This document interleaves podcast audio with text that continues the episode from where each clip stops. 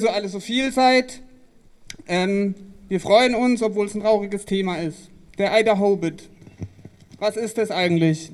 Das ist ein ähm, weltweiter Tag, um äh, gegen Homo-, Bi-, Inter- und Transfeindlichkeit vorzugehen. Ein Tag gegen Queerfeindlichkeit. An diesem Tag erzeugen überall auf der Welt ähm, Menschen durch Veranstaltungen, Aktionen, mediale und eine gesellschaftliche Aufmerksamkeit.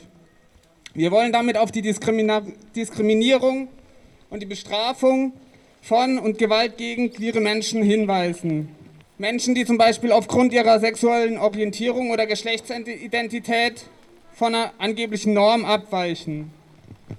Seit wann gibt es den Idaho Bit? Das Datum wurde zur Erinnerung an den 17. Mai 1990 gewählt, an dem die Weltgesundheitsorganisation WHO beschlossen hat, Homosexualität aus dem Diagnoseschlüssel für Krankheiten zu streichen. In der BRD war das bis Mitte der 90er Jahre per Gesetz illegal. Transsexualität wurde erst 2018 mit dem Erscheinen des Diagnoseschlüssels ICD-11 von der WHO als Krankheit gestrichen. Das war vor drei Jahren. Auch darf ich ähm, auf die Awareness-Strukturen hinweisen. Wir werden heute über Gewalt reden. Dabei werden wir uns Mühe geben, retraumatisierende Inhalte und Gewaltdetails zu vermeiden. Aber trotzdem wollen wir, dass ihr euch bewusst dafür entscheiden könnt, hier zu sein.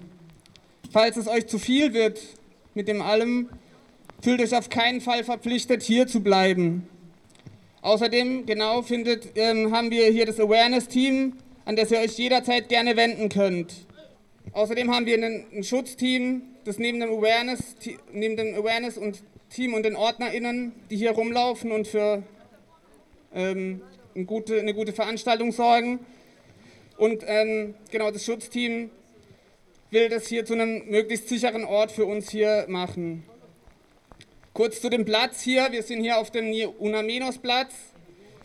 Der Platz wurde am 8. März 2020 zu einem Gedenkort umbenannt um einen Platz zur Sichtbarmachung von Gewalt und Diskriminierung von Frauen und queeren Personen zu schaffen. Ni una menos heißt keine einzige, keine einzige weniger und knüpft an eine feministische Bewegung an, die sich seit ca. 2015 in vielen Ländern, von Argentinien bis Mexiko, gegen patriarchale Gewalt stark macht. Heute wollen wir den Platz noch mehr mit queeren Themen besetzen. Dabei wollen wir Gewalt, Morde, Suizid und Diskriminierung an queeren Personen sichtbar machen.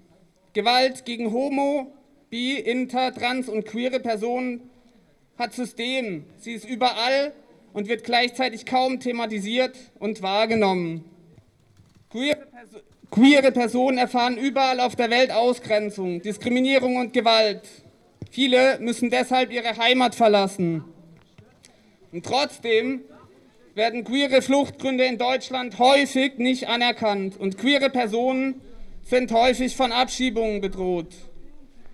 Leider haben wir keine Person gefunden, die über dieses Thema aus eigener Perspektive berichten konnte.